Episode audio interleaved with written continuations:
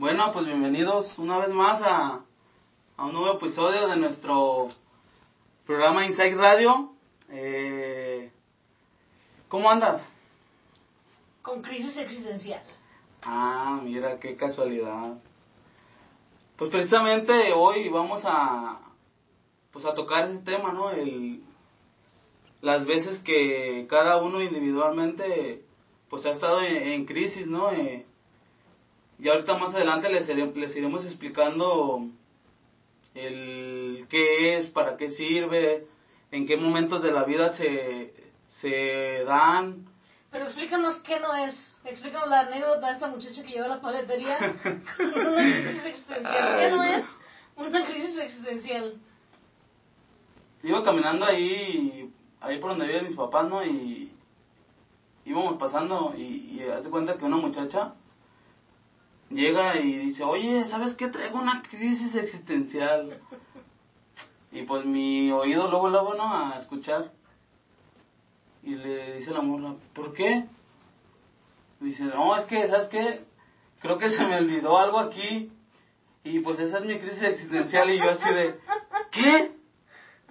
Uno partiéndose por O sea, no, no, no, no, no, ¿Qué onda con eso, no?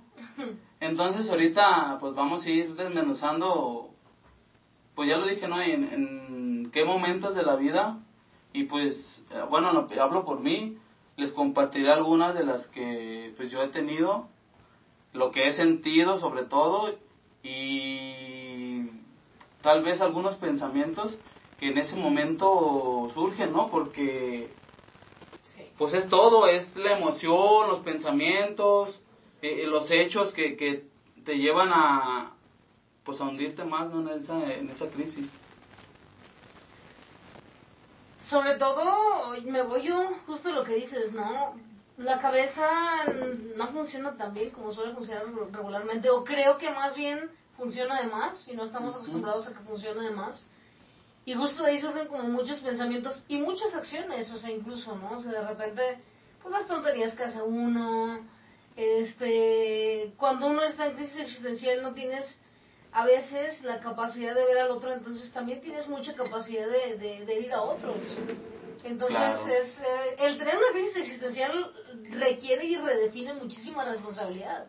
Justo que esa crisis existencial es tuya y no es de los demás, sino por eso los demás tienen que sucumbir a, a, a tu crisis. Claro. Pero, este, ¿Qué términos podemos darle, por ejemplo, a qué es una crisis existencial? Digo, igual ya lo damos, vamos abonando un poquito.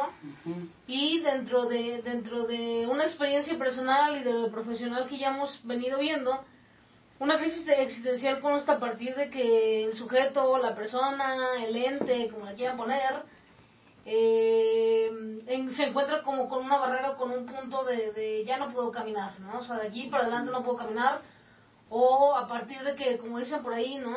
callejeramente, que el buche se le llena de piedritas, también se genera, se genera una crisis existencial, ¿no? O sea, a partir de que tu cúmulo de cosas ya no cabe en tu bolsita que tienes de, de aguante o de soporte o de tolerancia, es cuando, cuando esto se revienta, o a partir de algún evento en específico, también puede llegar a reventar, o sea, que algo, una situación detone un montón de cosas. ¿Qué más podemos abonarle a lo que es una crisis existencial? Es todo eso que dijiste, más el, es un punto en la vida, o son puntos en la vida, donde te detienes como ser humano y, y empiezas a, o te llegan esas preguntas de si estoy haciendo bien lo que estoy haciendo, o sea, empiezas a cuestionarte todo lo que está pasando en ese momento en tu vida. Por ejemplo, ¿quién soy? ¿Para qué estoy aquí? Ajá, ¿para qué estoy aquí? ¿Cuál es, cuál es mi sentido de vida? Ya lo decía de este Víctor Frank, ¿no? Con el sentido de vida. Todo ese tipo de preguntas y cuestionamientos eh, es lo podemos llamar como, como eso, ¿no? Como una crisis, que no sabes ni qué rumbo llevas en la, en la vida y yo me he sentido muchas veces así donde digo, o sea, ¿qué plan hay para mí o qué es lo que quiero para mí? Si lo que estoy haciendo en este momento me, me satisface o, o solo me está llevando a estados depresivos donde ya no sé ni qué hacer conmigo ni con mis pensamientos. ni con mis sentimientos, ni con mis emociones. Pero algo muy, muy importante de, de, todas estas crisis es que de ahí salen cosas muy, muy chingonas, la verdad. ¿Por qué?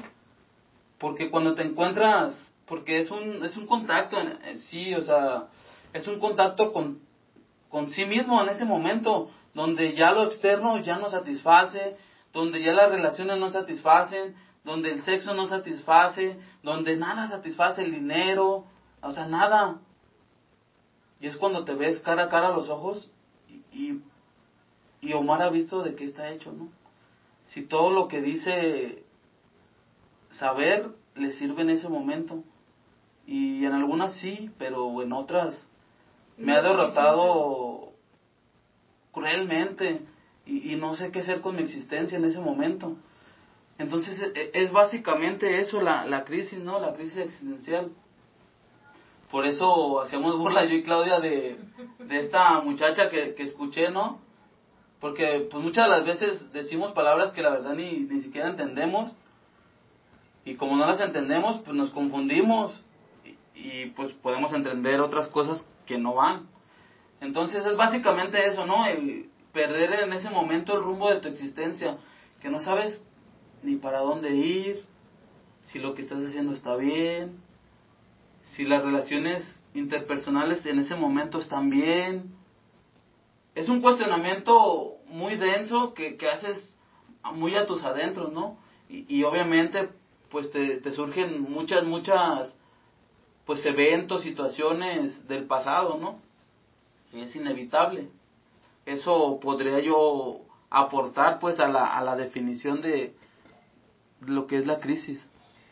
Aparte hay que tomar muy en cuenta, sí, es cierto lo que comentó Mar, que después o, o, vaya posteriori de una crisis existencial, el regalo está chido, ¿no? Porque descubres justamente eso, descubres otras habilidades que no tenías, descubres otras satisfacciones muy allá de lo que...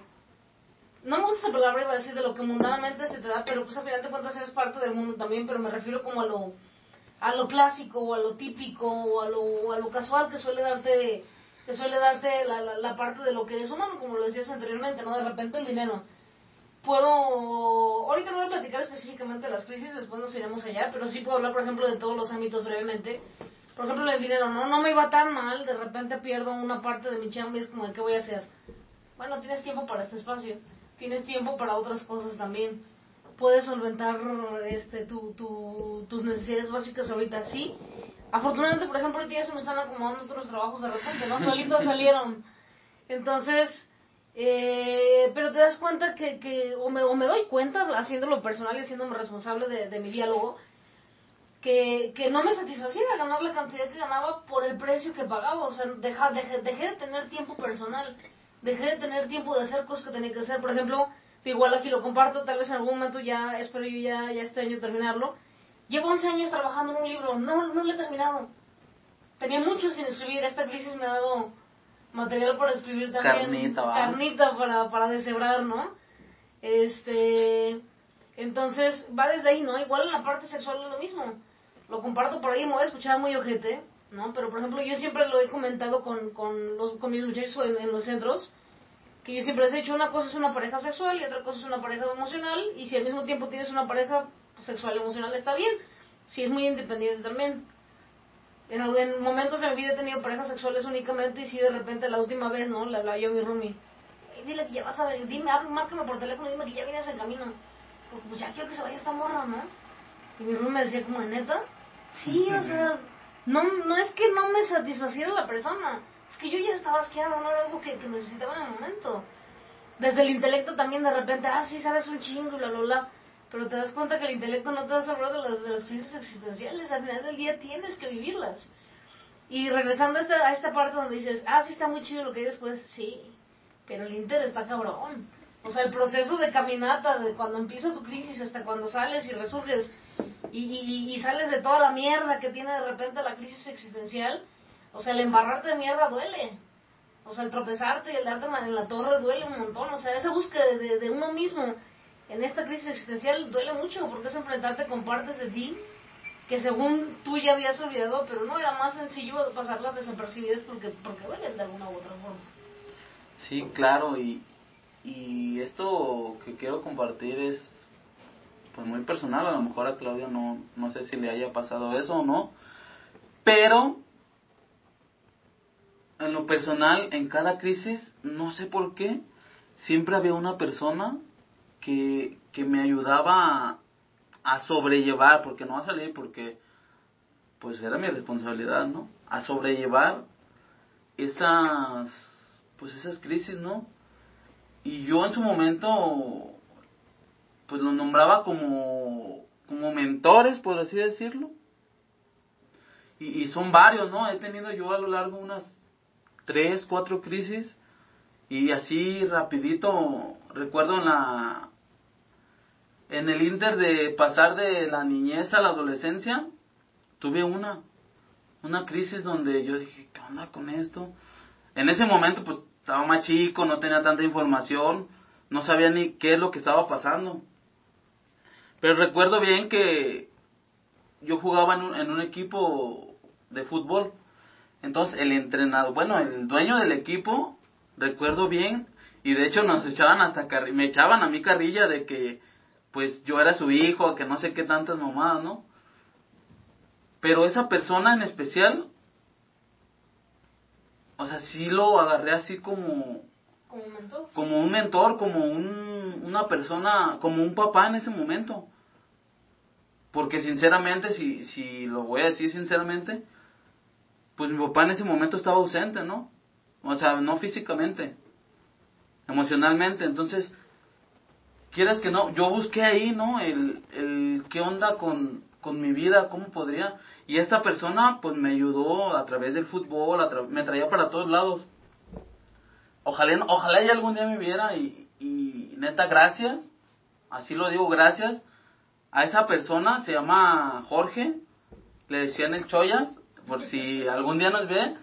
Gracias, carnal, la neta, no sabes lo, lo, lo, que hiciste en mí en ese momento, ¿no? Porque la neta, tener a alguien que te vaya acompañando en ese trance, en ese lapsus o en ese lazo de lapso de tiempo donde la neta todas estas preguntas pues quién me las contestaba, ¿no? y esa persona que me diera la confianza de, de apoyarme, de darme consejos, como, como un papá, ¿no? Y la neta, ya lo, esto ya lo he estado pensando, o sea, de hecho hasta lo quería hacer como en un video, como, como agradecer a todas esas personas, pero pues ahorita ya estamos, ¿no? Entonces, pues aprovecho, ¿no? Esa persona que, que confió mucho en mí, en el fútbol, entonces eso me daba a mí, perdón, una, una seguridad personal, ¿no? Que me dijeran, no manches, si juegas bien chido y todo ese tipo de cosas que te dan para arriba, ¿no? Que en ese momento, pues, pues uno está con el ánimo caído, con, con estos estados depresivos. Entonces, que alguien llegue y, y te dé su apoyo de esa manera, neta, que yo, yo lo atesoro mucho, ¿no? Porque la neta, si no estuviera, eh, hubiera estado esa persona, no sé qué hubiera sido de mí en ese momento. A lo mejor si hubiera salido, me hubiera tardado más o me haya dolido más todavía. Pero no sé, o sea, el destino, Dios, no sé, el universo se encarga de, de poner a las personas correctas en el, en el momento correcto, ¿no? Entonces, e, esa es una de las de las crisis que yo he tenido, ¿no? en ese trance de la niñez a la adolescencia. Y pues en la adolescencia se, se disparó más todavía, ¿no? ¿Cómo ves? ¿Nos quieres compartir la tuya? La reciente la dejamos para el final, ¿no? Fíjate que, por ejemplo, ahorita que hablas de, de estas crisis que a veces se retardan, me, me resonó mucho la mía, ¿no? A la mía en el sentido desde la cuestión de la orientación sexual este rollo, por ejemplo, digo, para la gente de repente por ahí que nos escuche con, con cuestiones de problemas, no problemas de orientación, sino problemas con la familia derivados de orientación, porque la orientación sexual no es un problema, es algo que ni siquiera eliges. Es algo que viene como, como, como cuando eres un teléfono y viene de fábrica, o sea, es algo que no puedes quitar, ¿no? Eh, es primero la identificación, ¿no? De, me acuerdo que iba en el camión de repente, una, una vez específicamente, ¿no? Iba, perdón, específicamente iba en el tour, me acuerdo una vez, iban una pareja de chavas y iban muy, muy melosillas, ¿no? Y en mi cabeza fue como de, ya sé, ya sé que anda por este rollo. Y de verdad era, era, observar a las parejas como con tanta libertad y me daba un chingo de envidia desde ahí, ¿no? Porque era, era guardarlo, guardarlo todo, porque de alguna manera mi familia perteneció a, a una comunidad católica durante 10 años más o menos, vengo de una familia muy religiosa, bueno, no tanto, pero sí. No, no tanto, pero sí. Entonces... Ya somos dos, ya somos dos. Ya, ya sabes tú cómo está este rollo de todos modos, ¿no? Entonces, pues va desde ahí, ¿no? Me acuerdo yo que estaba adolescente y lloraba, o sea, neta lloraba y era como de, o sea, ¿por qué, no? O sea, neta estoy mal, o sea, desde, desde el rollo de, desde el rollo de lo religioso, o sea, si era como, como, es que, y sí, ¿no? De repente yo hablo con Dios y es que si estoy mal, pues dime, ¿no? O sea, porque es algo que no puedo evitar. O sea, no puedo evitar porque a una, una, una chica y de repente, pues que se me vayan los ojos y que el corazón se me, se me, se me ponga en, en friega, ¿no? todo eso lo pasé hasta ahí sí no tuve mentor ahí sí yo tampoco pedí ayuda o sea no no no no me acerqué yo con nadie todo eso lo pasé hasta la licenciatura llego yo a la licenciatura me da todavía mucha risa y me encuentro con una de mis mejores amigas también con Jessie este teníamos una semana de conocernos y le invito yo a mi casa y le digo güey vamos a comer ah va está bien no y ya nos vamos a comer y de repente vamos cerca de la casa y luego me dice güey ¿Tú eres gay? No, no, no, no, no. ¿Cómo crees? Así es el caminadito, la voz y cha cha cha, no, o sea, no tiene nada que ver, no, no, no, ¿cómo crees?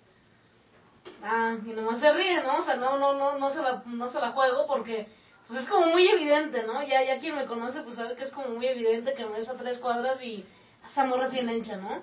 O sea, no, no hay manera de, de, de, de, de esconder esta parte, ¿no? Llego en la misma licenciatura, pues llega mi vida mi primer pareja. Hijo, ya ese ya es otro tema después, ¿no? Que, que pues de alguna manera me, me, me sentencia así, ¿no? O sea, eso, o les dices a tus papás que estás conmigo, o ahí fue.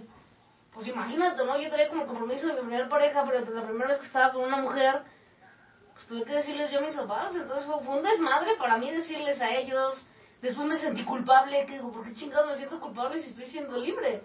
Justamente a veces la libertad genera, genera culpa porque a veces no estamos acostumbrados a esa libertad, pues, ¿no? Es que ahí juegan un papel muy importante de pues, todas las creencias que, que ya tienes introyectadas, ¿no? El, para ti era en ese momento, pues que yo tengo que, a mí me tienen que gustar los hombres, o sea, ya tenías introyectado eso por todo lo que ya se te había inculcado. Entonces, cuando uno va en contra de lo que, de las creencias, pues llega esa, esa pequeña culpa, ¿no? Y, y, en lo personal, pues a mí me ha pasado muchas veces, ¿no? Muchas veces. De ir, y no en eso, pues, en otro tipo de cosas, donde está bien establecido que eso debe de ser, y cuando te sales un poquito de lo, de lo establecido, se vuelven loquitos, ¿no?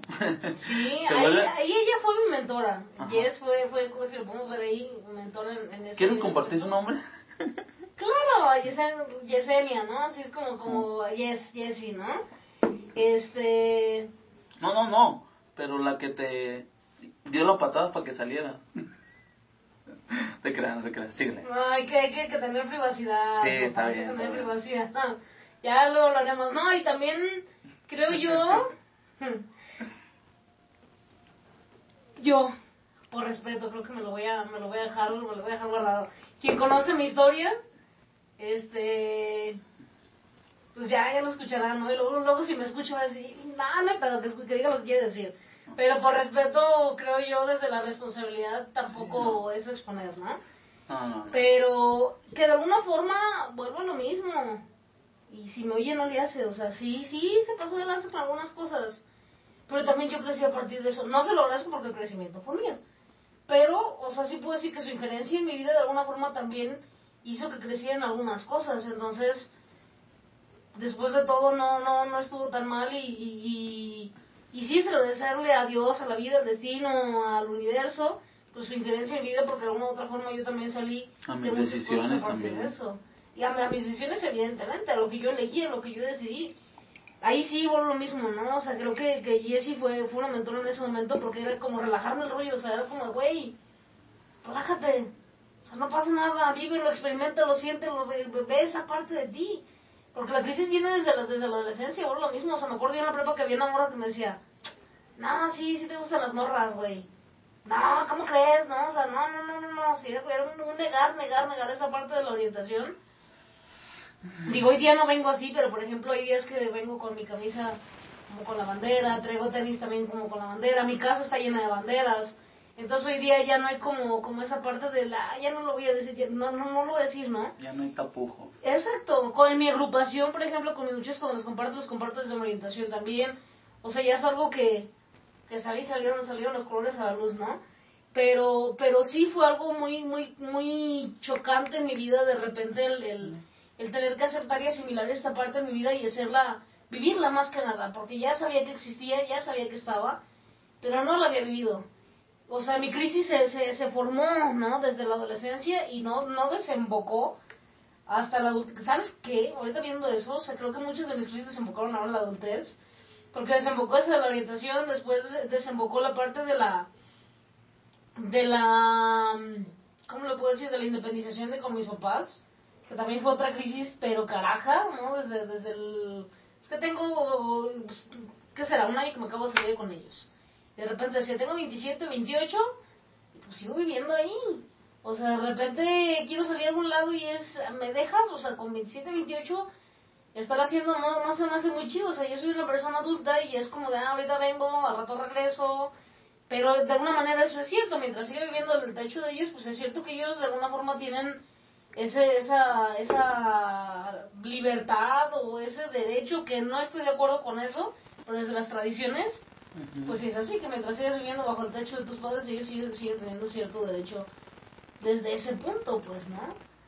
Pues ten- podrían tener derecho sobre su casa, sus reglas, sobre ti, pues ya es otro tema, ¿no? Sí, claro. Pero ahorita estaba viendo, hay, hay una pregunta, ¿para qué sirven las, la- las crisis, no?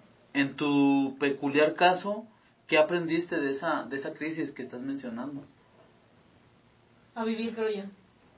Así lo pondría. Así en esas palabras. Sí.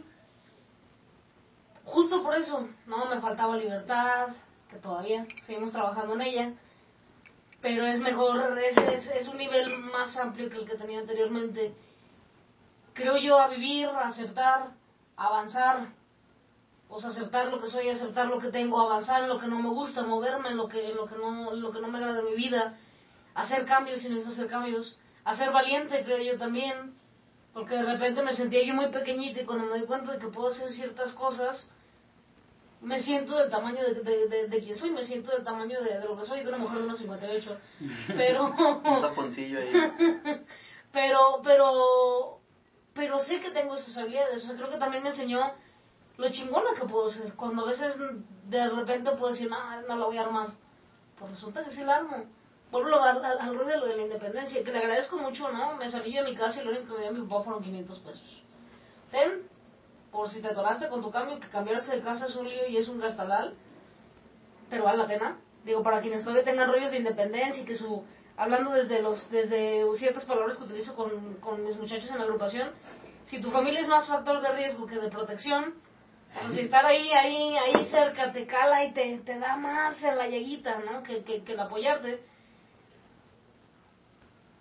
Cálale, ¿no? Cálale estar aparte, cálale rascarte con tus propios pies. Está bien chingón. O sea, vuelvo lo mismo, fueron 500 pesos y de ahí más no me ha vuelto a dar otros 5. Y está bien. Ahorita estoy sobreviviendo con un sueldo muy pequeño, pero lo estoy haciendo. Y estoy aprendiendo a hacer los billetitos más grandes, ¿no? De repente y a, Como y a los, de- moverlos. los de los algodones, así grandotes. Y está chido, digo, creo que es lo que, lo que, lo que me han dado esas crisis pasadas. Dejo, vuelvo lo mismo, dejo para el final la actual, que es la que, la que motivó estar por acá. Pero, pero creo que es lo que he aprendido, no creo, es lo que he aprendido en, en, en estas, en estas crisis que, que me han dado, que han sido más en la adultez o se han desarrollado más en la adultez, o las he detectado pues más en, en este rollo de la adultez. Pues eh, eh, yo creo que ya adultos es cuando las les damos un sentido, ¿no? Yo también me han desembocado mucho, muchas ahora ya como, como adulto, ¿no? Como joven adulto. Eh, porque pues antes nomás decía, pues ¿qué me pasa? ¿Qué, ¿Qué onda con esto, no? Pero también me doy cuenta que pues toda mi vida he reprimido muchas cosas.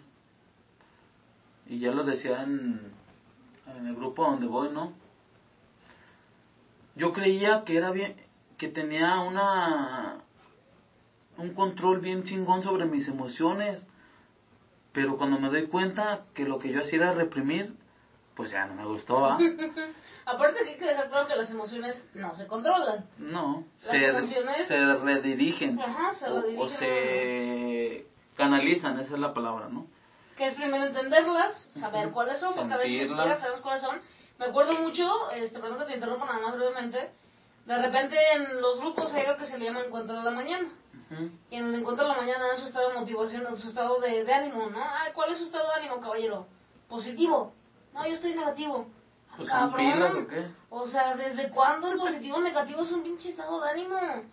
Feliz, triste, enojado, aburrido, este, no sé, todas las emociones que por ahí las básicas mínimo, Las básicas mínimo. Pero positivo, negativo, bien, mal. No son estados de ánimo, o sea, son polaridades nada más, pero no son estados de ánimo. Entonces es identificarlas primero, saber de dónde vienen, trabajarlas, masticarlas, no tragarlas, redirigirlas nada más, ¿no? Porque lo que hacemos, como dices tú, pues es tragarlas, reprimirlas, reprimirlas, reprimirlas. Reprimir, y pues a la larga vienen las consecuencias, ¿no? Las gastritis, las colitis, los trastornos, los trastornos, los dolores de cabeza, y si ya nos vamos más extremos, pues ya las enfermedades crónico-degenerativas, ¿no? diabetes, cáncer, hipertensión, todo lo que termine en sion. No, pero claro, no, eh, es eso. Ahorita que estabas mencionando sobre sobre la independencia, me hiciste acordarme de un chiste realidad, así lo ponemos, ¿no? Y lo vi en internet, ¿no? Eso del... ¿Estás cansado de tus padres? ¿De que te digan cómo hacer las cosas? de que se metan en tu vida, dales donde más les duele, salte de la casa. Y sí es una alternativa, pero déjenme decirles que no es fácil, o sea, yo así me salgo, pero tienes primero buscar renta, rentar, ¿no? Al buscar renta, servicios. No, antes de rentar, depósito y renta. Ah, y luego tus cosas, que porque de modo que nomás te lleves tu colchón. Y si te lo llevas, pero cosas, no sé, dónde te vas a sentar, con qué vas a comer, con qué... Todo, todo lo que se necesita. Gas, pagar agua, luz, todos los servicios, internet, si eres ahora de esos chavos modernos, ¿no? Que nomás estás en el celular. Muy geek. Todo eso. Entonces, pues sí está chido, pero es una responsabilidad bien grande. Y como no lo notas porque muchas de las veces, pues tus papás pagan todo, pues no notas esa parte, ¿no? Y tampoco te estoy diciendo que tienes que aguantar todo lo que te está pasando. Porque sí, hay padres que nomás han tenido hijos y no se han hecho cargo de, de ser los padres que en realidad pues son, deben de ser, ¿no? O sea, si no se trabajan como, como persona, como ser humano, si no han tenido un proceso terapéutico o cualquier proceso, ya lo, ya lo mencionábamos, pues van a dar más de lo mismo, más de lo mismo. Pero bueno, es necesita acordar, ¿no? Volviendo al tema, ¿no? A lo que son las crisis, eh, la verdad, mm, pues no, no, no es fácil salir de, de, una crisis. Que te agüites porque se te perdió tu celular, eso no es una crisis, ¿eh? O sea, tampoco vamos a, a exagerar. Son estas cosas que te digo cuando la vida... Y tampoco es depresión, esa es una de las cosas que muchas veces se confunden. Tampoco es depresión. ¿Te puede dar depresión a partir de la crisis? Pero, como tal no es. Y es cuando, te digo, es cuando vienen todas estas preguntas. Y por ejemplo, pues, ¿para qué me han servido a mí? Primeramente para aprender de, de eso que me está pasando, ¿no? Y que la vida, en este caso, hay algo que te quiere enseñar, que te estás yendo como burro y no estás sabiendo captar la señal de, de, esas pequeñas cosas que, que la vida te está mandando a través de otros seres humanos, a través de... Se puede presentar en muchas cosas, de sueños que puedas llegar a tener, de, de muchos signos que, que muchas veces doy por alto, inclusive a través de mi cuerpo, ¿no? cuando mi cuerpo se empieza a enfermar o empieza a estar en un estado que no normalmente estoy, hoy ya lo sé detectar, ¿no? Pero muchas de las veces, pues hacía como que no pasaba nada y, y se iba guardando y guardando y guardando. Entonces llega un momento como ya depresión, ¿no? ¡Pum! Y es cuando llega la crisis. Porque no me hice cargo de todas estas señales que me llegaron. Y ya cuando me llega el, el cobrador, como dicen, ¿no? Hey, ya vine a cobrarte. No, pero yo no, ya vine a cobrarte. Y llega con todo y abogado. Y no, y no, ese no tiene piedad, ¿no? Ese no tiene piedad. Pero lo personal, de esa crisis que te menciono, ay, me llegó un ensayo ahorita. un darme cuenta, pues, que todas las crisis han sido parecidas, o por lo mismo del no sentirme lo suficiente o, o estar muy desvalorizado en, como persona, ¿no? Y esas crisis han venido a darme esa pequeña confianza que necesito, esas pequeñas palabras que tal vez esperaba de otras personas, pero no llegaron. ¿Y qué crees? Tienes que aprender a vivir con eso. Claro. Porque, ¿qué crees? mis expectativas, las expectativas que se hace humano, son las que siempre lo han llevado a sufrir. Porque pienso y creo que las otras personas van a hacer tal o cual cosa y luego cuando no las hacen, pues sufro. Y el sufrimiento es de cada quien, ¿no? Tú lo eliges. Hay cosas que te van a doler y pues es inevitable que te duelan. Pero una cosa es el dolor y otra cosa es el sufrimiento. Sufrir es que ya te encariñaste con la piedra, ¿no? Fíjate que me hiciste acordarme de una vez. Este. No voy a decir que estaba trabajando. pero estaba trabajando yo por ahí un asuntillo en terapia, ¿no? Y ya me dice mi, mi psicóloga, por cierto, mi psicóloga es Claudia Lara, buenísima. Saludos, maestra. Saludos. Este, aparte de ser, de ser profesora, de ser mi maestra en, en la licenciatura, pues también es mi, mi terapeuta. Ajá. Este, y ya le decía, no, es que esto me está estorbando mucho, ¿no? O sea, esto me está dando la torre. Me dice, a ver, déjame ver qué encuentro. Y ya me dice, tus llaves, ¿no? Si mis llaves yo tengo años que las tengo como en colijes esos que son de esos largos, ¿no? Los colijes largos. Y tengo años que he estado usando esos porque pues los pierdo, pierdo muy seguido mis llaves y de esa manera ya no las pierdo tan fácil. Entonces, ver, préstame tus llaves, ¿no? Ya me las amarró en el pie, en, en el área del tobillo. Y se encontró unos cables y también, ¿no? Los amarró ahí. Y luego ya me dice, levántate. Ya me levanté, ¿no? Ahora camina. ¿Y yo qué? Sí, camina. ¿Cómo te sientes? Y yo, ridícula. Pues no parece, no parece que te sientas ridícula porque te sigues estorbando eso que te estás estorbando y sigues caminando con eso, ¿no? Y ya, mira, pequeño detalle, ¿no? Pequeño detalle, Y ya, me dice, ¿qué más? Y ya le digo, pues es que hace mucho ruido, ¿no? Y me estorba. Pues justamente, ¿no? O sea, te está haciendo mucho ruido y te estorba. Pues quítetelo. Y ya, pues es que tú me lo pusiste. No, no, no, no, no. A ver, agárralo como va. Tú te dejaste que yo te lo pusiera, eso es una. Tú aceptaste que yo lo pusiera. responsable de eso. O sea, es la responsabilidad, no es, no es que ah, yo te lo puse por mis ovarios, ¿no? O sea, tú dejaste que esto y esto pasara. Y de repente sí te pega y sí es como de, a ver, ¿no? O sea, espérame ¿qué onda con eso? O sea, voy desde, desde lo que dices tú, ¿no? Desde los introyectos que yo tengo, sí, o sea, es algo con lo que he vivido toda la vida, pero cierto es que ya como adulto, y aún, tal vez como adolescente cuesta un poco más de trabajo, pero ya como adulto yo, yo los acepto y yo soy responsable de esos introyectos que yo también me guardo y de esas expectativas que yo estoy haciendo, yo también soy responsable. Entonces puedo decir que un poquito las responsables aparte de nosotros, o sea, es, siendo de nosotros también, son las expectativas, que son nuestras a final de cuentas, ¿no? Pero generar una expectativa es de ahí, de donde, de donde surge y donde nacen un chingo de cosas culeras. ¿Te acuerdas que esa palabra te llevó a terapia? Sí, la palabra expectativas. De una conversación que tuve contigo fue como de, ah, así también has Iba saliendo yo de terapia y te empecé a, a compartir. A compartir que estaba sufriendo por mis expectativas y te dije por qué y qué, qué esperaba y todo esto. Y recuerdo que me dijiste, quiero venir aquí a terapia. y, y, qué chido, ¿no? Que, que desde ese momento, pues hayas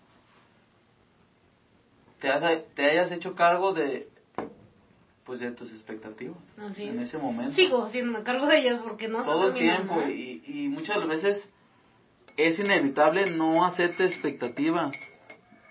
Lo que sí debes de darte cuenta es aprender a detectarlas y decir, no me conviene. Claro. Porque me van a llevar otra vez a, a, a sufrir y a esperar cosas que tal vez no van a pasar.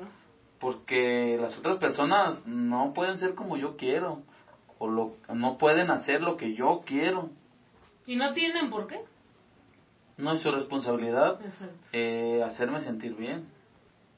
A excepción de los padres. En su momento, pues, no voy a decir que en este momento. pero en su momento lo, lo decíamos el episodio pasado, ¿no? Como trates a un niño en su infancia, es como va a vivir como adulto. Entonces, pues ahí la dejamos, ¿no? El, esa parte de las expectativas tan importantes que son y que darme cuenta que toda yo mi vida he sufrido por eso y que las crisis también parten desde ahí. Fíjate qué curioso, ¿no? Pero ¿qué crees? Cada vez entre más altas las expectativas, como más altas las crisis. Más altas las crisis. Y ahorita me, hice, me hiciste acordarme de, de la otra crisis que tuve, ¿no? Que fue justo antes de entrar a, a la universidad, donde otra vez llegaron estas preguntas. Es que, ¿qué quiero de mi vida? Porque por un lado tenía a mis papás, ¿no? Estudia para que seas alguien en la vida, para que no te falte el trabajo, para que tengas buen trabajo. Todas esas cosas que por un lado, ¿no? Pero por el otro mi, mi voz interna me decía, pero ¿qué quieres tú? Porque sinceramente si yo puedo decir algo de mí es eso, el que cuestiono mucho, cuestiono mucho, o sea, donde es inevitable pues, cuestiono mucho las cosas, entonces yo me cuestionaba en ese momento pues muchas cosas que, que me estaban pasando y decía, es que yo no quiero esto para mí, yo no me quiero dedicar a esto en ese momento, en lo que estaba dedicándome en ese momento, ¿no? Y dije, empecé a ir a esta agrupación que, que ya te menciono, que próximamente allá nos veremos.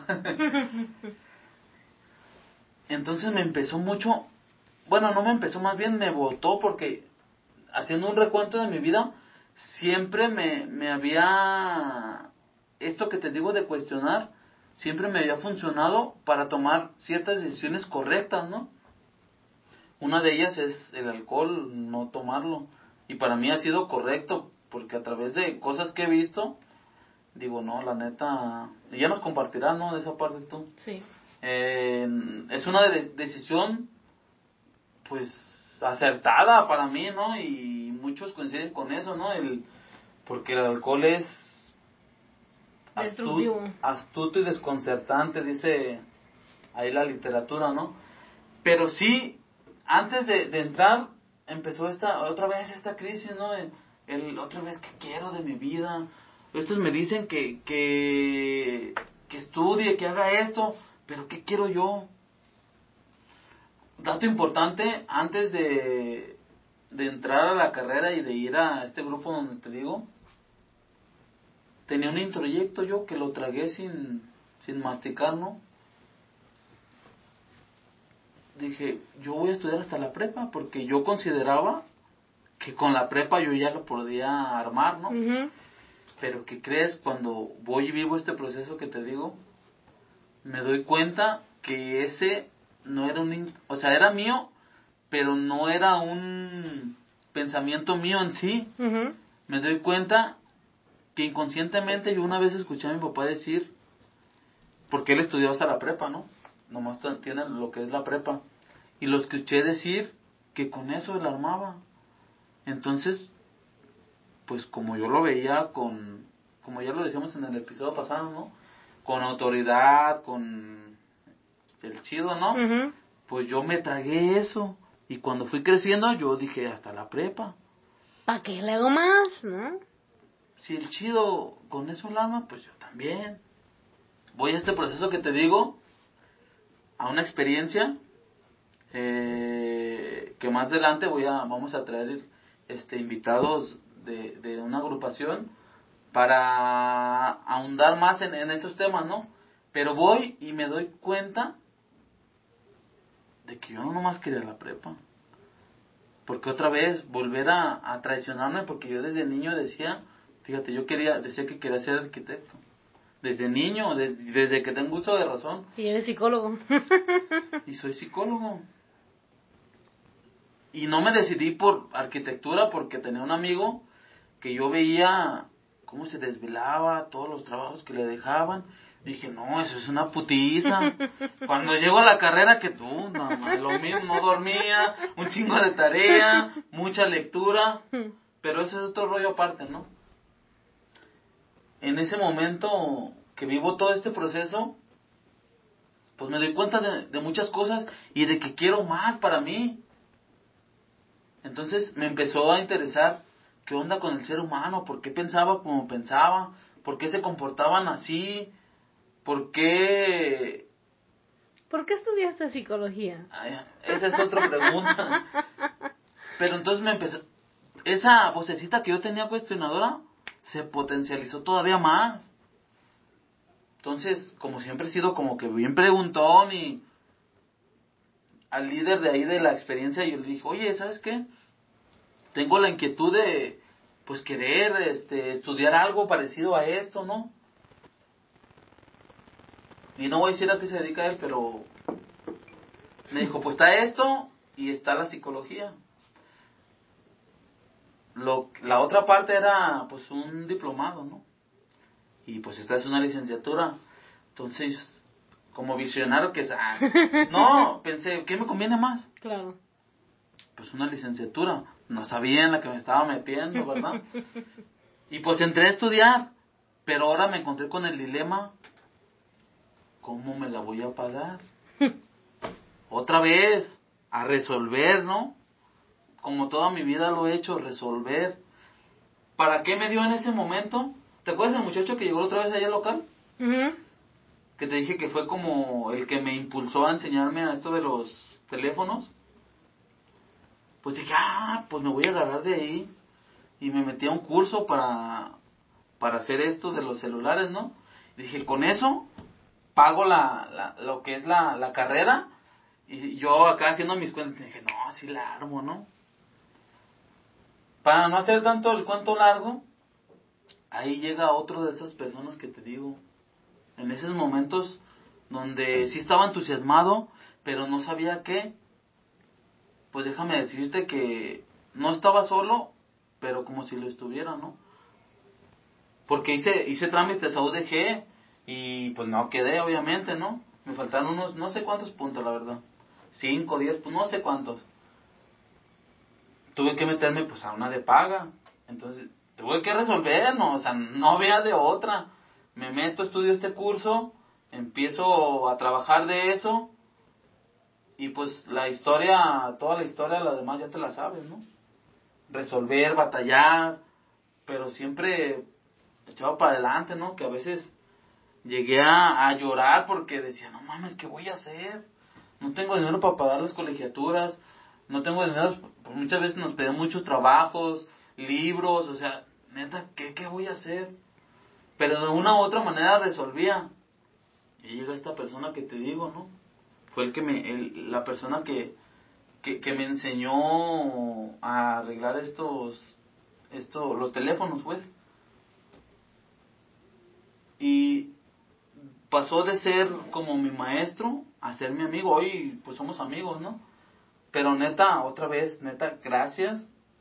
Porque muchas de las veces me echaba carrilla, pero dentro de esa, de esa, de esa carrilla, ¿no? Me, me impulsaba, ¿no? Me decía, no, güey, échale ganas, este, vas a ver que, que todo lo que quieras se va a cumplir y, y me daba palabras que, pues a lo mejor en otro lado yo no les escuchaba. Y otra vez, esta persona ayudándome a, a salir, ¿no? A encarrilarme, a, a, a darme ese, como ese bastón para, para yo apoyarme y poder salir por mis, por mis méritos. Y la neta, ojalá y si me está viendo también, ve la neta chido, güey, eh, por todo lo que, a lo mejor tú ni te diste cuenta, pero hiciste cosas chidas en mí, ¿no? Eh, introyectaste cosas chidas en mí, porque yo a través, yo también lo veía y, y la neta, lo es muy coco el, el, vato, ¿eh? es muy Ah, pues tú lo conoces. Sí, ya lo conoces, es muy coco yo lo veía y decía, no mames, yo, tuviera, porque pues tenía su familia y todo, ¿no?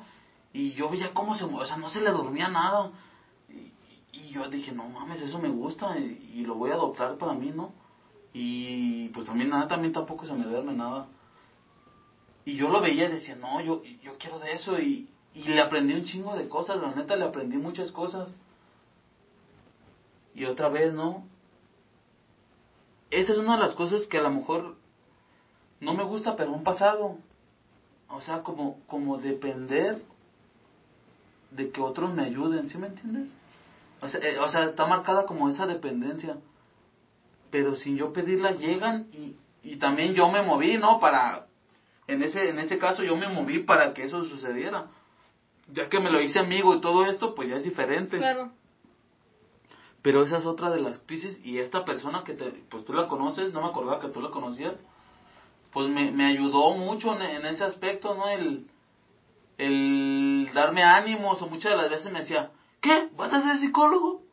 Y yo, Simón, no, los vas a dejar más locos y puras cosas así, ¿no? Entonces, pues hoy me da risa, en ese me daba risa pues, pero yo decía, neta, y, y dudaba un poco, pero ya en pláticas así serias, pues sí me decía todas estas cosas que te digo, ¿no? Entonces, es otra de las crisis que yo he llegado a tener y que no están chidas, pues, porque... Y te digo de una vez lo que aprendí de ahí, ¿no?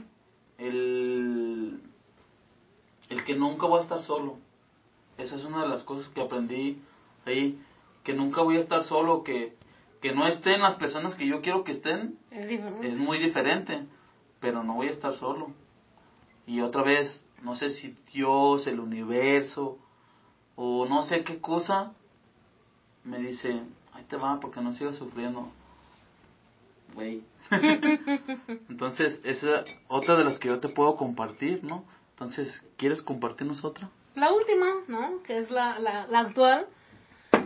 Por lo mismo, gracias a que nace una crisis, ahorita puedo agradecerla, aunque me le miento a la madre la crisis también al mismo tiempo, pero pues ya la abrazaré en su momento cuando la entienda porque está aquí gracias a la crisis pues nace el, el, abrir, ¿no? El proyecto después de estarlo postergando tanto tiempo. Esa es una de las, de las cosas que, que le veo.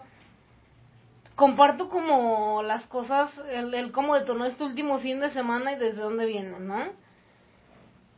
Comparto, por ejemplo, un poco el, el historial, ¿no? De parte de con mi mamá tenemos mucho historial de alcoholismo.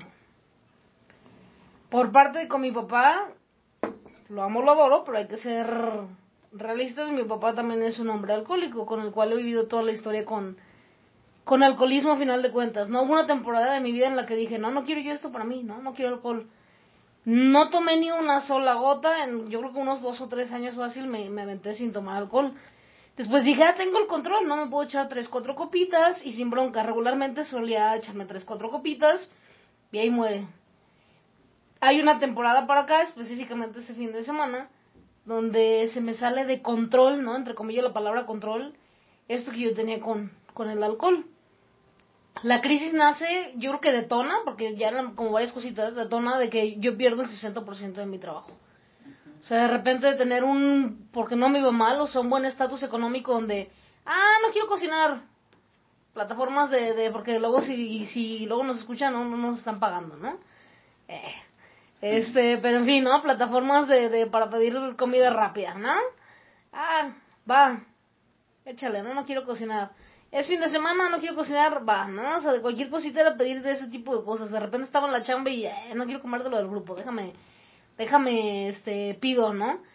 O sea, me daba esos lujos, me daba los lujos de, de llegar, llegaba yo con mi roomie y de repente nomás la volteé a ver y me decía, te compraste otra cosa, ¿no? Y ya le digo, sí, ¿qué te compraste? Y ya le enseñaba, no sé, con pantalón, con unos tenis, que esto, que el otro. Y ya le digo, es que estaba bien bonito, ¿no? Me gustó y lo compré. O sea, tenía las posibilidades de, de comprar lo que yo quisiera, de moverme donde yo quisiera con, con eso que tenía, con ese estado económico que, que, que Llenando tenía. vacíos, ¿verdad? Llenando, cállate, llenando vacíos. Pierdo el 60% de mi chamba. Desde anteriormente, por ejemplo, lo que les comenté ahorita, ¿no? La parte sexual ya estaba como, como asqueada, ¿no? O sea, de repente, sí está bien chido y está bien rico, ¿no? O sea, está chido. Pero cuando es justamente desde ahí, desde la- el llenado de vacíos que, que, que uno tiene, te empieza, no, ya no, o sea, no te llena, te deja de llenar, o sea, si es como el, y vuelve lo mismo, ¿no? O sea, y no es por la persona con la que estaba, con la persona con la que estabas, todo está chido. Eso es mío, o sea, no es de ella, es mío, es, es mío ese, ese rollo. Este, pierdo, vuelvo lo mismo esta parte de la chamba, me empiezo a estresar un montón, o sea, porque tengo que pagar renta, agua, luz, teléfono, bla, bla, bla, ¿no? Servi- servicios, este, mis cosas personales, mis camiones. Aparte, bueno, eh, que también a lo mejor es excusa, no, porque sí me cuesta mucho, mucho trabajo de repente, ¿no? Por el trastorno este de, de pánico con sesgos de agorafobia, hay ocasiones que me dan crisis y el estar en el camión con un montón de gente sintiéndome vulnerable me genera crisis corporales, o sea, físicas, ¿no? Todos los síntomas que tienes cuando te va a dar un, infarto, todos se sienten y es por la crisis todo, todo ese rollo se siente. Entonces de repente me muevo mucho en, en, en, en coche, ¿no? Este, y no es porque, no me iba mal, pero tampoco es porque fuera la millonada, sino para yo sentirme un poquito más estable. Entonces ya no puedo hacer eso, ya no me puedo dar lujo de estar moviendo tanto en eso y tengo que acostumbrarme más a estar agarrando el camioncito. Este, aparte yo traía otras metas que las sigo teniendo todavía, pero en ese momento se me cerró una de que, ah, voy a comprar carrito en enero, febrero, no, voy a empezar a ahorrar. De repente se me cierra el mundo también, ¿no? Y el coche, los pagos, tengo otros adeudos, tengo esto, tengo lo otro, tengo aquello. ¿Qué voy a hacer con todo eso que tengo? O sea, está cabrón. Llega este fin de semana, que es donde, donde más me detonó la, la bomba. Uno, eh, perdí el control del alcohol. O sea, se me fue de las manos, bebí de más. Ya vi una cierta cantidad donde ya estaba mareada y debí de haber parado ahí y haberme quedado a lo mejor un ratito sin, sin tomar y después a lo mejor poder echar, echar otras dos, tres copas. Pero no lo hice, o sea, me fui riquis, ¿no? Como diríamos acá en el grupo. Entonces, pues uno hice mis shows, ¿no? Eso es algo que no, no me gusta, que luego se da esta mentada cruda moral, que no es cruda moral, es la conciencia que, que, que regresa y es como, sabes que la cagaste. Fue la culpa. La culpa, ¿no? También, eh, Así le decían a mi prima. la culpa, Porque porque nadie se la quería echar. Qué ojete, pero bueno.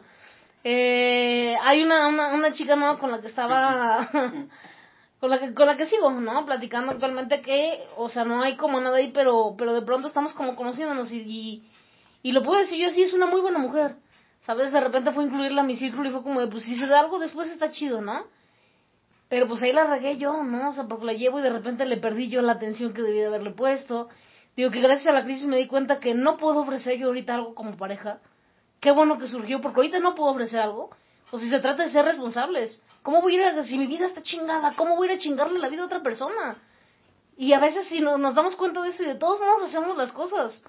O sea, si hablo por mí, fui, fui consciente de eso. O sea, no pude ir a chingarle la vida a otra persona porque la mía ahorita pues está, está, está del carajo porque está con la crisis hasta que la restablezca y salga de esto, darme mi tiempo para ir estableciendo otras cosas y a lo mejor entonces puedo. Pero no se trata de dar la, la, la, torre a otra, ¿no? Y tengo otra amiga, a esa mujer la adoro, le tengo mucho cariño, pero por mis necesidades yo empecé a transversar las cosas. No de que, huevo, esta morra siente algo por mí, que yo también... No, o sea, llevamos una muy buena amistad, la quiero mucho, la adoro. Es, es, es una persona con la que he compartido cosas muy chidas, con la que tengo una conexión muy, muy, muy chingona. Pero por mis necesidades yo empecé a ver monos con tranchete. O si vuelvo lo mismo, ¿no? Empiezo a hacer mis panchos, empiezo a gritar. De repente todos los invitados se dan cuenta. O sea, ¿qué necesidad es eso? ¿Qué necesidad es de yo perder los estribos por el alcohol? Porque yo estoy perdiendo los estribos por mi vida porque no sé ni qué chingados tengo que hacer con ella. O sea, de repente no me satisfacía todo el, el, el, Me gusta mucho mi trabajo, pero había cosas que no me gustaban de repente. No tenía tiempo para mí, entonces también eso va, ¿no? De repente con este rollo de, de, de lo del alcohol, ya ves que te decía, ah, es que abrí conciencia, pero pues me eché dos tragos. O sea, güey, ahí ya no está chido. O sea, estás perdiendo el control del alcohol para abrir la conciencia. ¿Dónde, ¿Dónde chingados te dijeron que las cosas pues, se, hacen de esa forma? Pues, es mejor que metes al dolor, ¿verdad? Y por eso, es más fácil, exactamente. Por eso... Pero los resultados... Uy, no, o sea, pues ve lo, lo que te estoy diciendo, ¿no? Todo lo que jodí en algún momento. Entonces, o sea, las crisis existenciales requieren un chingo de responsabilidad. Porque jodes a las personas, o sea, las, les, les das en la torre y esa crisis es tuya, no es de los demás. O sea, esta, esta chava que, que te digo que quiero mucho, que es mi amiga, pues terminé haciéndola sentir mal y después me sentí mal yo por hacerla sentir mal a ella cuando no, no, no, no tenía necesidad de haber hecho eso. O sea, y, y es eso, ¿no? Ya, ya después es de, oye, ¿sabes qué? Discúlpame, ¿sabes que te quiero mucho y que eres una persona muy importante? Sí, después lo platicamos todo bien. No, yo sé que no está bien porque yo la regué. O sea, yo la cagué en esto. No está chido lo que yo le estoy haciendo a otras personas con, con mi desmadre que yo traigo adentro. O sea, una crisis existencial requiere un chingo de responsabilidad que no siempre lo vamos a ver. Tal vez ya después de dos o tres crisis existenciales te alcances a dar cuenta, ah, esta madre es una crisis. Déjame ver qué tengo que... Bueno, ni siquiera te pones a pensar déjame ver qué tengo que hacer, fluye. Pero sí hay que tener en cuenta que podemos destruir muchas cosas a partir de este desmadre si no nos alcanzamos a dar cuenta de, de cómo estamos y cómo, cómo vivimos, pues. Sí, ¿no? Y tocaste pues dos puntos muy importantes que quiero retomar. Uno es pues hacerte cargo de tus crisis, ¿no? Tú que me estás escuchando o que me estás viendo, depende de dónde nos escuches o nos veas, no se vale, no se vale que otros paguen las facturas que te tocan a ti pagar. No se vale ser una carga para los demás. Cuando, ya lo decíamos, los otros a lo mejor no pueden ni con su existencia, ¿no? Y, es darnos cuenta que tenemos que ser responsables con eso, con lo que a mí me toca, con lo que, como dice, no, el pedazo de mi banqueta me toca barrerlo, ¿no? Ya si el de allá no lo quiere hacer, pues es responsabilidad de él y él va a tener sus resultados, yo voy a tener los míos. Y no se vale salpicar, la verdad, porque de por sí, ¿cómo está, cómo está nuestra sociedad. Y si nos vamos, lo hacemos más chiquito, ¿cómo está mi familia? ¿Cómo estoy yo? ¿Cómo estoy yo? Y así sucesivamente, como para cargarle mi existencia a otras personas que la neta no tienen nada que ver conmigo, pues no se vale. Porque, ¿qué crees? Yo puedo decir una cosa, pero muchas de las veces mis actitudes me, me delatan, ¿no? tus actitudes te delatan. Puedes hablar y decir lo que quieras, pero siempre tus acciones te van a hablar más de lo que hablas. Y el otro punto que quiero retomar es del alcoholismo, ¿no? Si hay alguien ahí que nos esté viendo, que, que tiene problemas, o que no quiere aceptar que tiene problemas, o ya lo aceptó pero no sabe cómo salir de ahí, o si conoces también a alguien que te gustaría ayudarlo, pues hay muchas agrupaciones, ¿eh? Para eso. Yo conozco una y ahorita les voy a pasar el, lo que es el domicilio por si alguien a alguien le interesa ya sea ir o preguntar, ese es el primer paso, preguntar qué onda con eso. Preguntar, indagar, el, qué onda, por qué me está pasando esto, o, o si tienes a alguien muy importante que tú ves que se está hundiendo en el alcohol, en la droga, en las dependencias, pues es momento de actuar ya porque este tipo de, de dependencias, ya sean a un estupefaciente, al alcohol o a alguna dependencia de un ser humano, son progresivas. Aparte, sí es importante reconocerlo. Hablo muy, muy, muy brevemente, perdón por la interrupción, desde, desde esta parte personal. Por lo mismo, ya lo compartí en la vez pasada, trabajo yo en centros de, de rehabilitación, curiosamente. Y de repente los morros es como de, ¿cómo, cómo el, el, psicólogo, no? O sea, sí, sí hay un, sí hay un pedo con el alcohol. no como yo pensaba hasta el día de ayer que, que, que, hasta el día, perdón, sábado que detonó. Yo lo controlo, ¿ah? Ah, yo puedo con eso, ¿no? ¿Cuántas veces he escuchado a mis morros decir eso y es como, ah, no estés güey, o sea, no puedes. Solo resulta que la que se hizo güey fue la psicóloga. Con la módica diferencia, tal vez, que no me voy a esperar más, no voy a esperar que destruya todas las cosas que tengo alrededor para poder hacer algo. Entonces, sí es importante que regularmente negamos esa, ese tipo de cosas. De, no, yo no, yo como. No, o sea, ay, ¿a poco sí? Por ejemplo, los de mí, mi mamá me dijo muchas veces mientras estuve estudiando, ah, es que tú eres alcohólica, Claudia.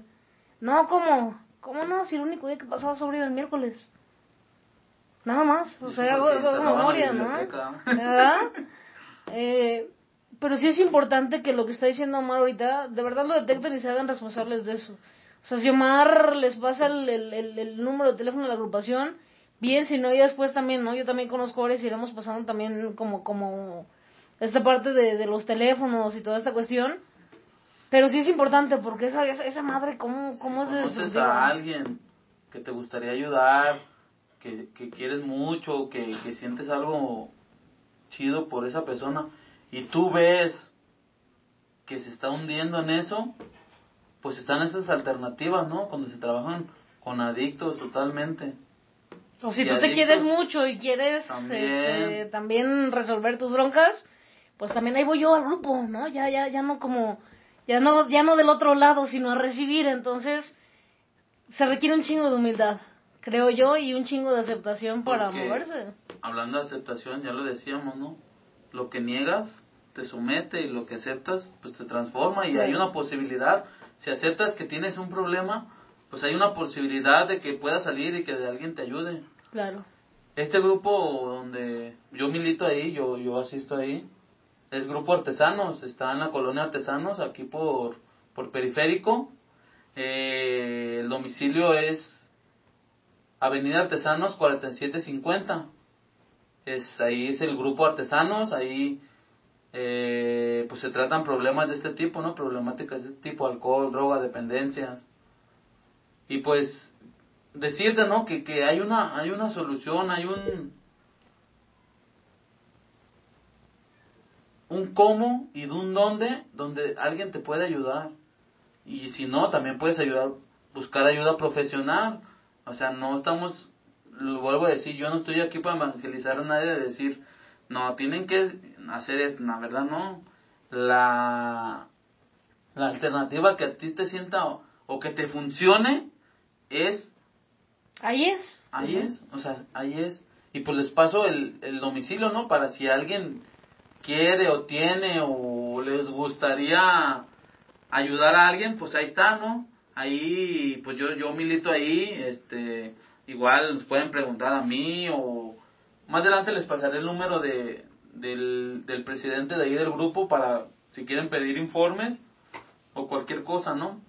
Y luego ya más adelante pretendemos tener un número aquí mismo en, en, la radio, ahorita todavía no contamos con él, pero igual para que también ustedes cualquier duda, cualquier situación, pues estén comunicando, ya, ya a ver si en un par de programitas más ya lo tenemos por acá. Yo creo para el otro. Y ya para, para estar pues allá a disposición y cualquier cosa que se requiera. Bueno, cerramos eso. Y vamos con otra de las crisis mías. Ay, hasta siento aquí como que no quiero hablar, pero que para mí ha sido la, la crisis más ahí sí sí toqué fondo, o sea, ahí sí no no no hallaba la puerta de, de salida, ahí sí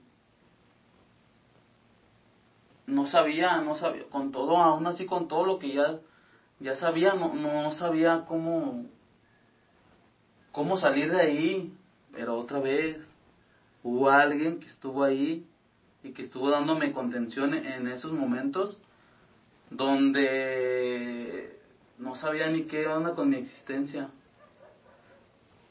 Cuando me enteré que, que mi hija venía, venía en camino, este, ay cabrón.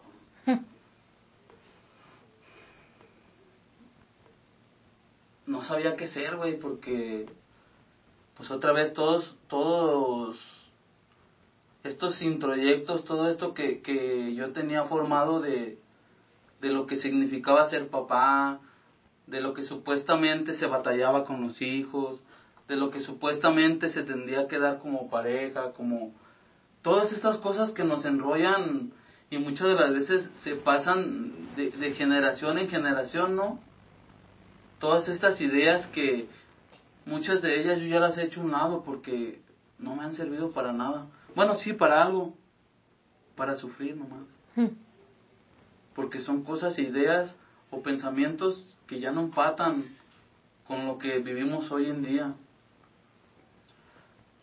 Muchas de las veces yo me, yo, yo me peleé con todas estas ideas, porque es que ¿cómo puede ser posible que piensen así? Pues que era otra época, entiendo eso. Lo que sí no doy por sentado y no puedo permitirme decir, no, pues es que fue lo que me dieron. ¿Por qué te lo digo? Porque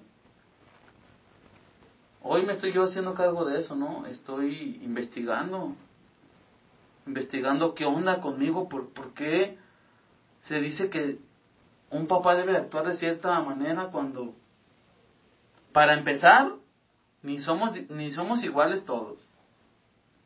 Para empezar, todos los niños no son iguales. Y créanme, aparte tu hija es caso serio. Exactamente, o sea, es lo que te digo. Gente, si yo fuera un papá como, como se supone que eran los de antes, rígido, como un militar, como, ¿a dónde la llevaría? Entonces, yo estoy aprendiendo día con día cómo modularme con ella, ¿no? Cómo llevarla de la mano sin sobrepasarme en sus límites. Pero volviendo, te digo otra vez, o una persona más, como ahí está, para que veas que no estás solo, ¿no? Y después se la devolví, ¿no? Pero ya con esto ella ya va a saber quién es. Le devolví la misma que ella me hizo. Y aquí hay algo bien importante que no, no muchos sabes. Yo creo que tú, tú sí lo sabes.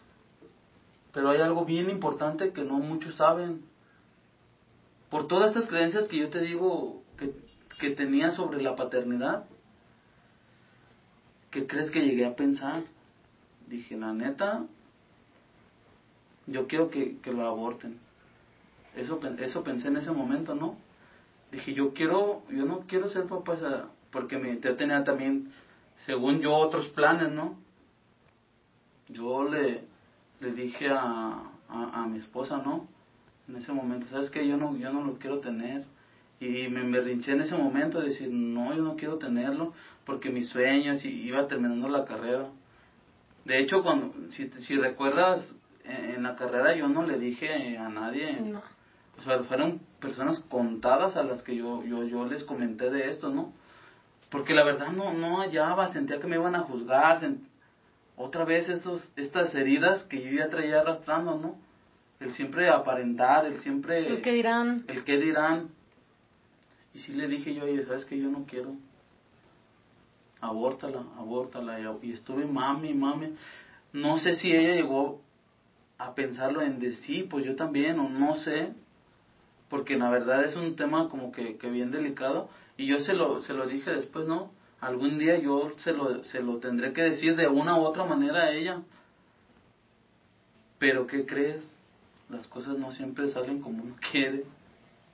Y es donde debe de empezar a, a aprender uno a fluir con, con la vida, ¿no? Porque si soy rígido como un militar, como te lo dije, la vida me va a poner unas putizas que ni te vas a dar cuenta. ¿Y qué significado tiene tu hija para ti hoy? Para allá voy. Quiero primero, eh, pues darle agradecimiento, ¿no? En, en a esta persona que, que te digo que, que estuvo ahí. Nunca había, nunca habíamos tenido una relación tan tan compacta como hasta ese momento, donde otra vez yo me sentía solo, yo no sabía ni, ni qué hacer. De hecho no les dije a, a mis papás hasta pues meses después, ¿no? Mi mamá desde el principio ya se quedaba viendo así como, Cuando le dije, me dijo, no, yo ya sabía. Ah, no manches. Sí, pues todos los síntomas y luego vomitar tras vomitar. O sea, me empezó a decir todo ese tipo de cosas, ¿no? El chiste es que le digo a esta persona, oye, ¿sabes qué? Eh, pues esta, miren, está embarazada, pero la neta no, no, no quiero, no quiero tenerla, yo quiero, yo quiero que aborte, ¿no? Primeramente cuando le dije, ¿qué crees? Está embarazada. Ya me dice, ah, no mames. Yo, neta, y ya le enseño una foto de la, de la prueba porque pues fue de sangre, ¿no? Y se hace pela los ojos así, ¿verdad? No manches, qué chido, que no sé qué. Y yo así serio, o sea, con mi mente, con un chingo de pensamientos de, ¿qué onda con esto? No, no voy a poder y... Para no hacerte la larga, me dice ella, le digo, ¿sabes qué? Yo no quiero tenerlo, yo quiero que lo aborten, yo no, yo no quiero, no quiero, o sea, no me siento preparado, no siento que pueda darle algo chido a, a esa personita que viene. Y se me queda viendo, ¿no? Y me dice, y no te voy a permitir que hagas eso. Así con esos huevotes. Yo no te voy a permitir que hagas eso. Y más porque mi vocación de enfermera, yo no, yo estoy a favor de la vida y yo no te voy a permitir que hagas eso. Y yo, no, güey, es que no me siento bien. Y pues le empecé a, a decir, ¿no? Y, pues devastado, ¿no? Porque pues no sé explicarte en sí lo que sentía en ese momento, o sea, sentía todo y nada a la vez. Para no hacerte el cuento largo, no pasó nada. Me convenció en ese momento, dije, pues va, vamos a darle para adelante, chingue su madre, lo, lo que tope, ¿no? Y, y, y pues esa persona es mi hermana Brenda, y tú la conoces, pero ¿qué crees? pum, que le pasa lo mismo a ella. ¿Y a quién crees que fue el primero que le dijo? Claro. ¿Y qué crees? Yo sí, yo, yo sí fui más culero, yo sí le dije, lo que tú decidas, si quieres o no, o, si lo quieres tener o no lo quieres tener, yo te voy a apoyar en lo que tú decidas porque tú ahí estuviste conmigo. Y ella traía también ese como ese ese pensamiento, ¿no? Pero dice que cuando escuchó por primera vez en el eco el sonido del corazón de su bebé, pum, se, se botó, ¿no? Y la neta, gracias, neta, gracias Brenda, porque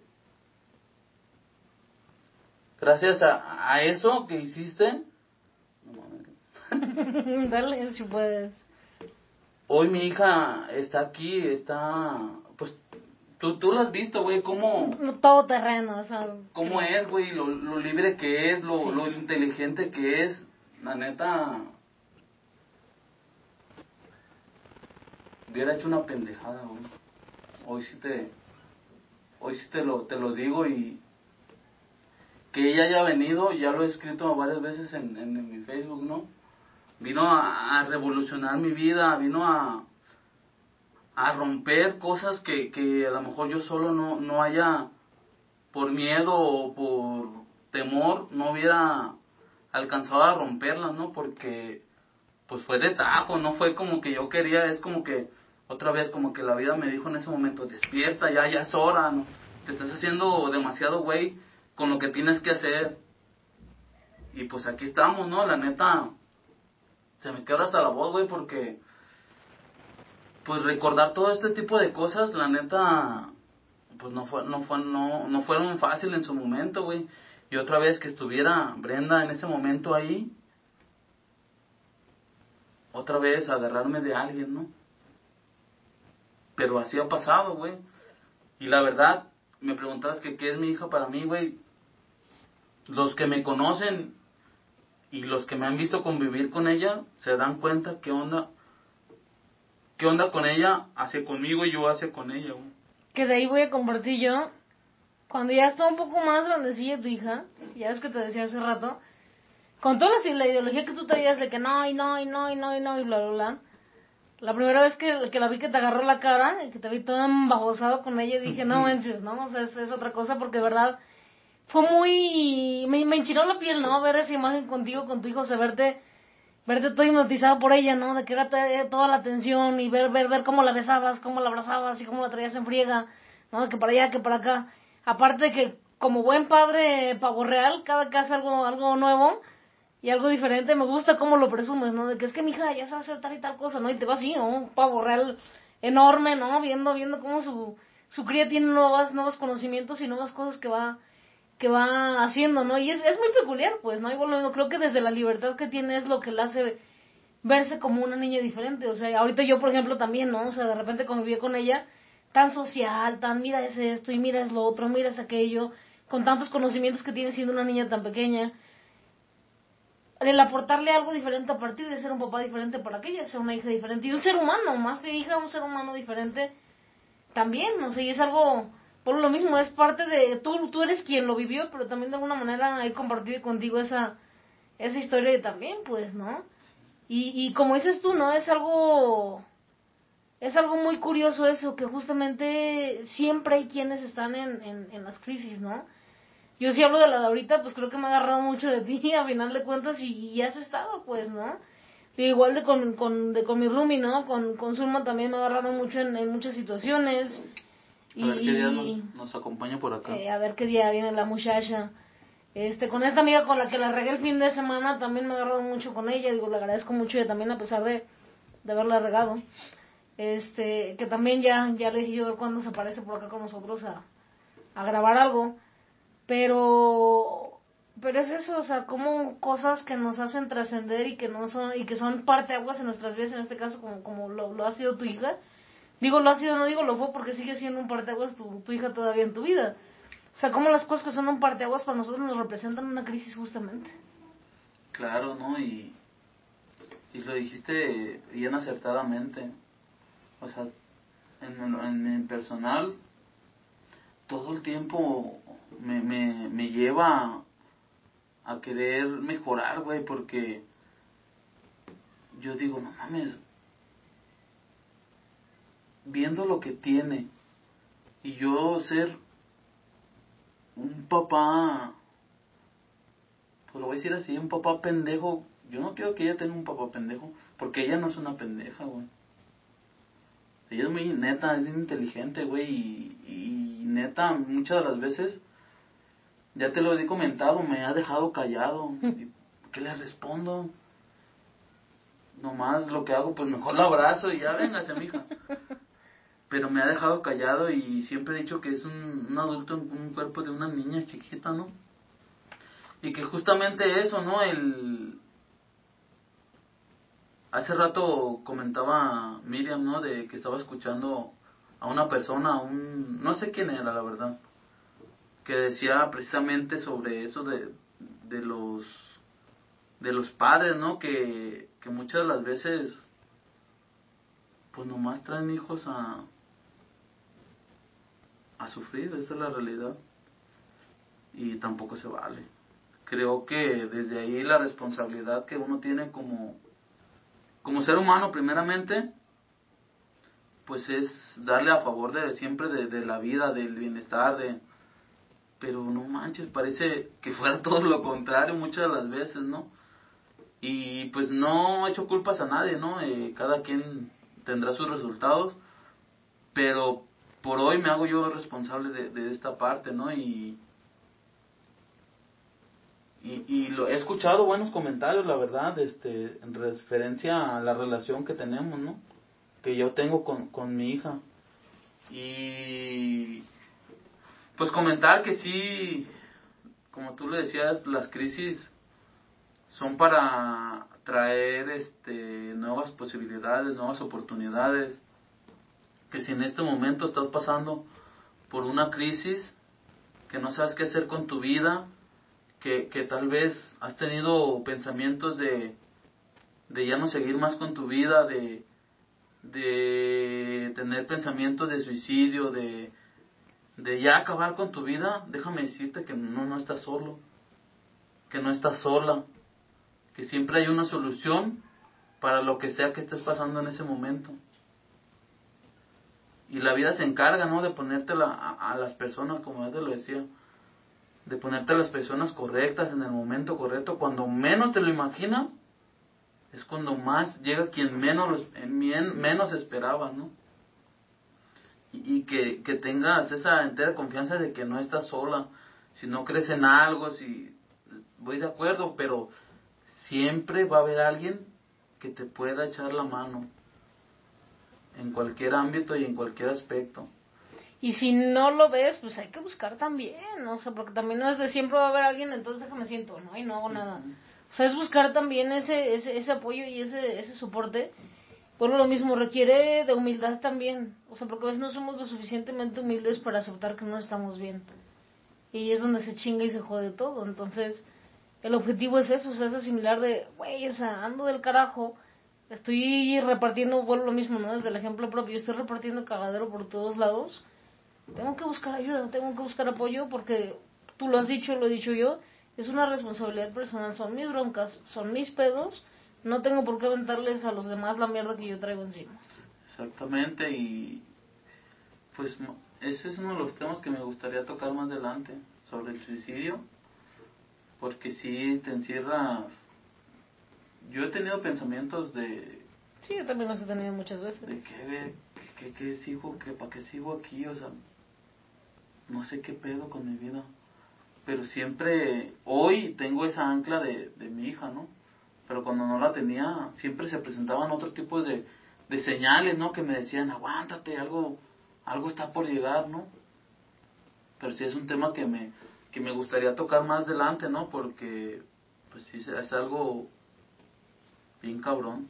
Pero bueno, ya nos daremos el tiempo. Ya nos daremos un, un, espacio. Un chapuzón en, en ese en ese tema. En ese tema y pues trataré de, o trataremos de, de traer personas profesionales en ese, específicamente en ese tema, ¿no?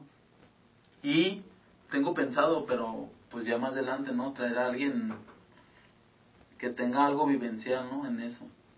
Entonces, ¿quieres agregar algo más sobre este tema? Mm, yo nada más agregaría justamente como, como esa parte, ¿no? El cuando uno está en una crisis uno la siente, pues uno se da cuenta que, que, que está, que hay algo que no anda bien.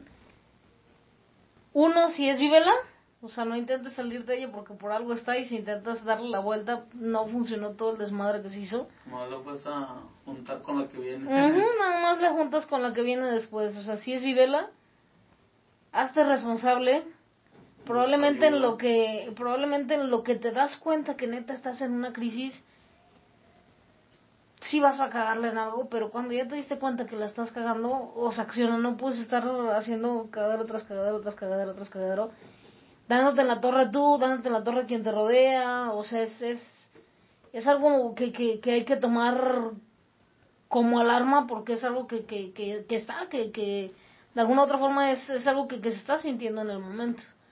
Entonces, eh, y que nadie esté exento de, de, de regarla, reitero nuevamente, a mí me, digo, ahorita lo digo muy tranquila, pero, pero anteriormente me costó como mucho trabajo esta parte desde mi ego, tal vez, no tal vez, sí, desde mi ego, como el cómo, cómo, como el cómo la psicóloga se la está viviendo así, ¿no? O como el cómo la psicóloga en centros de rehabilitación de repente perdió el control con el alcohol, ¿no?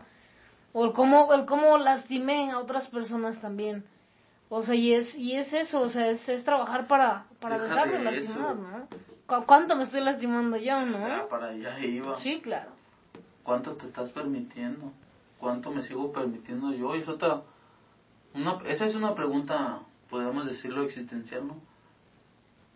¿Cuánto me sigo permitiendo dañarme y que otros me dañen? Hay otra, otra pregunta que también la pongo como existencial, que creo que la aprendí de ti y aparte la traslado, la traslado con mis muchachos también, y hoy día la traslado para conmigo, en el que merezco. No que me merezco yo, entonces si me merezco tal y tal cosa, tengo que trabajar por ella. Me acuerdo que un otro de, de estas personas que te digo que ha estado ahí, ay, no lo comenté, ahorita lo voy a comentar rápidamente. Decía, ¿no? ahí en el grupo nos decía a todos, ¿se merecen lo que están viviendo? Y pues es tramposo el vato, ¿no? Y, y otros, no, yo no, yo no me merezco. Pues, ¿qué crees? Sí te lo mereces. porque son tus decisiones las que te tienen donde estás. Y así de, ok. Entonces sí. Entonces sí, y muchas de las veces las cosas que nos pasan, pues yo las he buscado, ¿no? Claro. Otras no, pero muchas, la mayoría sí las he buscado por mis decisiones, por mis terquedades, porque yo creo que es así, por mis introyectos, por mis creencias, por mis modelos mentales, por mis expectativas, por mis pon el adjetivo que, quieras. Entonces, hiciste acordarme de, de, esta persona, ¿no? De hecho, pues fue mi padrino de de, de escritura, así lo llamamos. No, no, de escritura, no, perdón, de... Yo lo agarré como padrino, pues yo que venía de otro grupo. Y él también hizo algo bien chido en mí y yo ya se lo compartí un día así de frente, ¿no? Recuerdo que otra vez en otra de estas crisis, ya dentro de la carrera, antes de que pasara lo de mi hija, también decía, estoy haciendo lo correcto. O sea, ¿qué sentido? O sea, otra vez estas preguntas, otra vez con la, con la invalidez personal, ¿no? Dice, no, es que yo sentía que no, no valía mucho, que me sentía menos, o sea, muchas de las cosas así.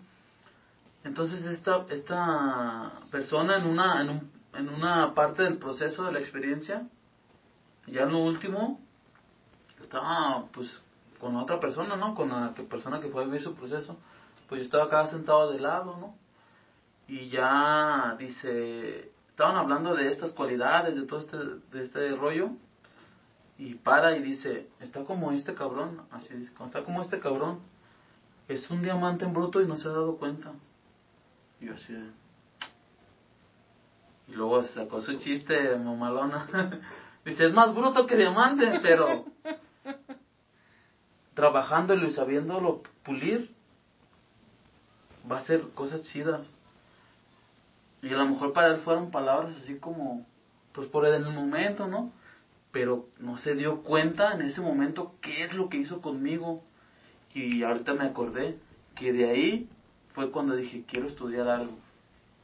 Porque yo quiero saber más, porque quiero darme ese valor, porque quiero cosas grandes para mí que creo que me merezco en ese, en ese caso, ¿no? Y yo le decía, güey, tú me prendiste la pinche chispa, me, es como cuando hay brasas ahí en, en, la fogata y tú le das con aire y prende otra vez el fuego. Así pasó con simples palabras, güey. Para que nos demos cuenta que lo que tú dices a otros tiene un impacto aunque los otros no te digan. Entonces, para que también te des cuenta qué es en este momento qué es lo que está saliendo de tu boca hacia los demás. ¿Cómo estás impactando a los demás? Hay una, una pequeña historia, ¿no? De un, de un, creo que es un japonés, que puso como dos de estas tinajas de agua, ¿no? Y que todos, todos, todos los días a una le decía, eres una mierda, no sirves para nada, nomás estás estorbando. Y puras maldiciones, ¿no? Le decía, y no sirves para nada, y todo eso, cosas que a lo mejor a ti te dijeron en la infancia, ¿no? Eres un inútil, hazte para allá, no sirves para nada. Todo ese tipo de cosas le decía, ¿no? Puras maldiciones, puras cosas que calan, ¿no? Que si fuera un ser humano en ese momento se voltea y... Y a la otra tinaja le decía, ve nomás qué bella estás, ve nomás, eres vital para el ser humano, eres vital para, para que sobreviva toda la especie humana. Y le empezó a decir puras cosas chidas, ¿no? Eres muy importante, eres, sin ti no podemos vivir, porque y empezó a decir muchas cosas así, ¿no? Y así lo dijo durante un mes. Al final del mes, ¿qué crees que pasó con cada agua? Magia. Porque las palabras son magia. Las palabras hechizan y pasó magia. A la, a la, a la tinaja que tenía agua, que le decía puras maldiciones, que no servía para nada, todo ese tipo de cosas, se empezó a enamar, empezó a podrirse esa agua. ¿Y qué crees que pasó con otra, con la otra agua? Con la que le decía puras cosas buenas, puras bendiciones, puro que era importante. ¿Qué crees que pasó? ¿Qué pasó? Pues esa agua se, se mantuvo cristalina, sin ningún imperfecto de, de lama, de nada. ¿Sí? Entonces, ¿a, ¿a dónde voy con esto? Otra vez lo que les estaba diciendo. Que tus palabras tienen un impacto muy grande con las personas que te rodean. Y más con tus hijos, si es que tienes hijos. Que lo que tú les dices en este momento es como están construyendo su personalidad y lo que van a hacer cuando sean adultos. Y algo más importante todavía, ¿qué te dices todos los días? Cuando te ves al espejo, ¿qué, se dice Omar? ¿Qué te dices tú? ¿Qué te dices tú? ¿Cuáles son mis pensamientos día a día? Pueden ser tus pensamientos o no sirvo para nada, no, no, no me merezco esto, no, todo ese tipo de cosas. Acuérdate de esa tinaja que se enlamó y que se pudrió, ¿no? Entonces, ¿qué te estás diciendo? ¿Qué cosas te estás diciendo en este momento? ¿Cómo ves, Claudia? Me parece muy curioso porque en la medida de lo que otros dicen de ti, sobre todo personas importantes, y lo que tú dices de ti, que evidentemente también es importante, es como te repercute a ti, como repercutes en los demás también. Sí, es como un... Reitero nuevamente, pongo, pongo de nuevo sobre mesa esta misma palabra que es la responsabilidad, ¿no? y la van a estar escuchando muy, muy seguido. seguido. Muy, muy que seguido. no es algo que, que nos agrade mucho por, por la por lo que lo que nos nos cómo lo puedo decir es que recaigo en la responsabilidad no por, por todo lo que nos compete hacer ¿Nos de puedes pues. definir qué es responsabilidad desde tus palabras? hacerse cargo de lo que tienes que hacer o sea hacer lo que debes hacer hacer lo que tienes que hacer Que no me gusta. aunque no me guste Y si lo ponemos más, más técnico, o sea, como viene tal cual en el diccionario, la responsabilidad es responder con habilidad ante las situaciones que se nos presentan, ¿no? Esa es la definición como más técnica, como lo que es. Pero tú lo dijiste perfectamente. Entonces, pues para que te vayas preguntando, ¿no? Ya, ya para terminar, que te vayas preguntando, pues, cuáles han sido tus crisis. Y si no las has vivido, pues se están acumulando. No, mejor dejarlos con una con una pregunta existencial, ¿no? ¿Quién eres? Que casi siempre es algo que no se puede responder. Eh, ¿Para qué estás aquí? ¿Cuál es tu sentido de vida? ¿Cuál es tu misión? ¿Qué te motiva a estar todos los días aquí? Y si, y si les gusta este, pues qué hago aquí, este, estas preguntas, pues ya lo comentaba al principio, ¿no? Este libro de, de Víctor Frank, El hombre en busca del sentido, para que se den una idea de, de lo que es realmente estar atado y no poder hacer nada porque lo externo no te lo deja. Pero hoy que yo tengo toda la posibilidad de moverme, de hacer algo, no lo hago por miedo, porque el miedo es el- la raíz más profunda del, de muchos de los problemas que tenemos, ¿no? Entonces, pues yo con eso termino. Espero, pues les guste, espero eh, lo que escuchen Impacte. ¿no? impacten en cierto modo, ¿no? Y, y que lo que escucharon de, de mí, pues no se lo cuenten a nadie. Eh, no sé, yo con eso termino, no sé tú. También terminó. Entonces, pues por hoy va a ser todo y entonces, pues nos vemos para el próximo capítulo, ¿no? Nos vemos para el próximo capítulo. Sas.